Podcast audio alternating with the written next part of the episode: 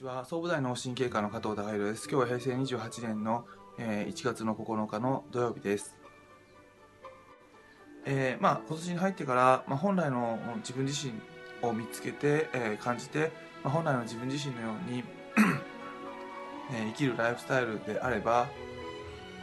まあ、病気にも起こりにくいし自分のパフォーマンスを最大限に、ま、発揮することができますよっていうようなお話を、まあ、少しずつさせていただいてますけども、えーであれば、まあ、その原始時代の人のように生きればいいんですか？みたいな質問を受けたんですけども、まあ、それはあのちょっと、え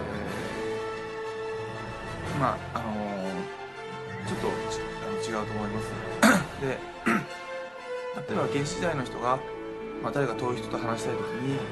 あ電話できないですし、えーまああのその牛肉が急に食べたくなった時に、えー食べることはできないし、まあ、旅行したくなった時に、あの旅行もできないしうんまあその今の現代社会から比べると、まあ、自由な面っていうのも多いのかもしれないですけど、まあ、その不自由な面っていうのももちろんたくさんあるわけで、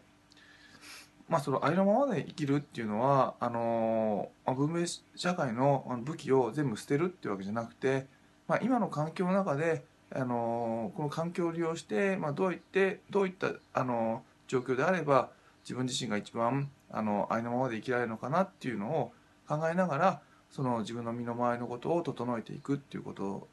です。なのでせっかくやっぱ文明の英知としていろんな文明の利器がありますので、まあ、そういったものを活用しながら、あの徐々に、まあ、自分のライフスタイルを作っていくっていうことがあのいいのかなと思います。まあ、いきなりその、まあ、そもそもいきなり原始時代の生活をしろって言われても、まあ、無理にも程がありますしなかなか、あのそんなことできる人っていうのはあのうんほとんどいないと思います。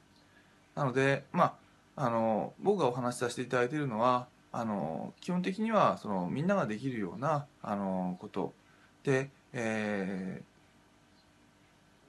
それぞれがあのどういった形があの自分自身が一番、まあ、あの本来の自分自身を出せて輝いた状態でいろんなパフォーマンスを出していけるかなっていうことでお話しさせていただいてますので、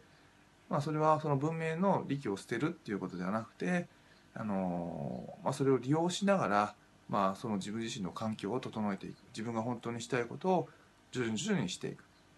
もう最終的そのその先の最終的な究極的な結論がもしかしたら人によってはそういった原始時代の生活になる可能性もありますけども